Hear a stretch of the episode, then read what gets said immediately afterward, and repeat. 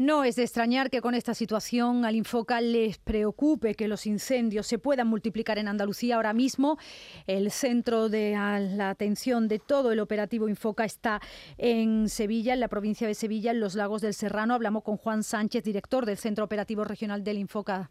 Muy buenos días, señor Sánchez. Hola, muy buenos días. Bueno, pues la primera pregunta es sencilla. ¿Cuál es la situación ahora mismo?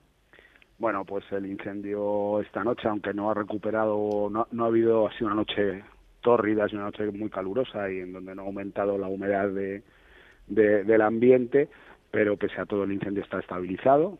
Eh, estamos trabajando para que a lo largo del día podamos tenerlo controlado y los perímetros pues no se puedan reproducir en ninguna de las partes.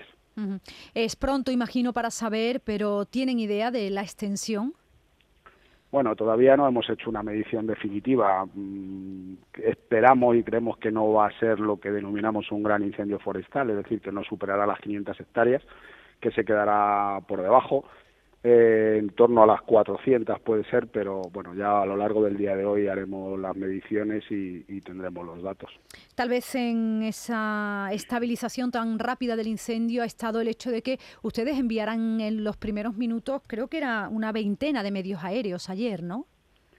Sí, bueno, al final ayer las condiciones de trabajo eran, eran muy malas por la temperatura. Hay que eh, resaltar el esfuerzo de, todo el personal del Infoca porque trabajar en el entorno de los 40 grados en, un incendio forestal pues es, es, algo algo penoso. Por lo tanto bueno eh, queríamos desde luego mientras que pudiesen trabajar los medios aéreos eh, desplegar todo el esfuerzo posible. Muchas veces estos incendios en las horas, en las primeras horas de la noche. Es un buen momento para, para extinguirlo, sin embargo aquí no queríamos llegar a la noche en ninguno de los casos por el calor que sabíamos que iba a hacer y entonces sí desplegamos medios como hacemos siempre desde luego de toda Andalucía. ¿Actuarán también por la mañana los medios aéreos, ya lo saben?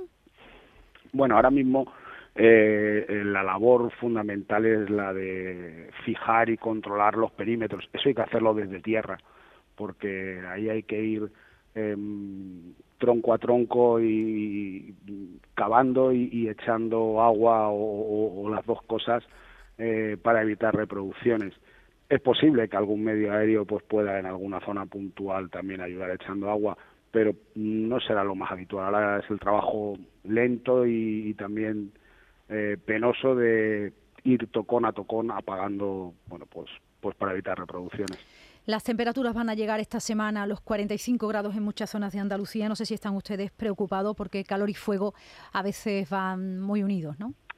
Claro, sí, sí que lo, sí que lo estamos y de hecho, bueno, lo, lo que pasa es que podemos hacer pocas cosas. Hacemos vuelos preventivos, lanzamos mensajes a la población precisamente para para intentar minimizar el número de incendios y hacemos un llamamiento también a, cuando acabe la ola de calor. A nosotros nos preocupa mucho trabajar ahora y trabajar con el calor, pero la experiencia nos dice que es cuando pasa la ola de calor y toda la vegetación, coloquialmente podemos decirlo, está chicharrada, perdemos un poco ese respeto porque ya está más fresquito, hace más viento también, y en esos momentos es cuando, cuando un gran incendio tiene más posibilidades. Por lo tanto, nos preocupa la ola de calor, pero nos preocupa sobre todo lo que vendrá después.